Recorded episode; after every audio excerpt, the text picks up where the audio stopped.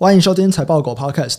今天是十二月二十六，星期一。我是主持人威宇，分享两则跟特斯拉有关的产业新闻。第一则新闻：台积电即将取得特斯拉新一代的电动车自驾晶片订单。传统啊，车用半导体主要都是以 IDM 系统整合厂为主，也就是说，从设计到制造全部都一手包办，只有一小部分会委托晶圆代工。但疫情后，由于晶片短缺，加上自驾车的需求，会使车厂开始自己研发晶片，找晶圆代工来生产。其中，福斯还有通用汽车都有与台积电合作。特斯拉为了达到全自动驾驶 （FSD），二零一九年出来的 Hardware 三点零晶片，就是由三星用十四奈米还有七奈米的制程代工生产。那去年九月，也有韩国媒体报道，新一代的 Hardware 四点零应该也是会由三星来代工。但现在啊，市场的消息传出来。台积电即将取得这个新一代 Hardware 四点零的订单，并且以四奈米还有五奈米的制程来量产。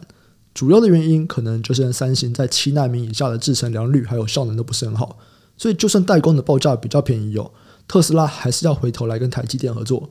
台积电的车用及微控制器业务的开发处处长林正明说，二零二一到二零二六年车用半导体的年复合成长率将会是十六趴的快速成长，到了二零二六年会达到八十五亿美元。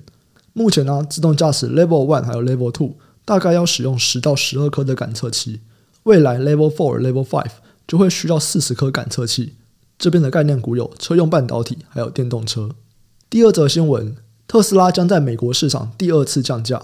为什么这个重要？因为这代表今年第四季电动车的销量到目前为止可能相对疲弱。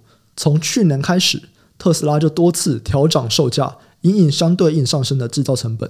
但是啊，面对中国汽车的市场开始白热化，特斯拉十月在中国的官网公布价格，Model 3还有 Model Y 分别调降了五趴还有九趴的售价，这低于美国特斯拉销量四到六万美金。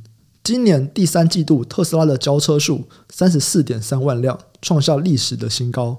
但是由于交车数量低于市场预期，对股价还是有负面的影响。在买这个电动车的时候啊，跟台湾的电动机车市场一样。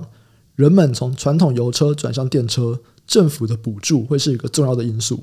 根据 Bloomberg 的报道，美国的降低通膨法案预计会在明年的一月开始生效。如果产地来源不符合规范，买主只会获得三千七百五十美金的税务优惠，低于符合规范车款的减税额度七千五百元。那由于啊，预期明年的税务优惠政策，特斯拉买主很有可能会将购车的需求延到明年，影响今年第四季的销量表现。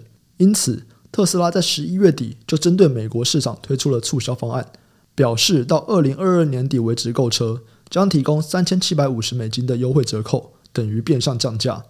接着，在十二月二十二号，特斯拉再一次在官网上面宣布，这个购车优惠会提高到了七千五百美金。这边的概念股有电动车，还有电动车品牌。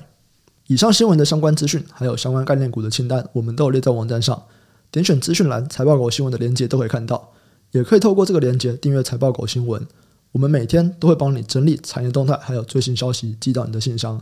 等一下七点，我们邀请到了在家族办公室担任投资长的 Stanley，一起来聊一聊金融还有商业上的骗局。我们待会再见，拜拜。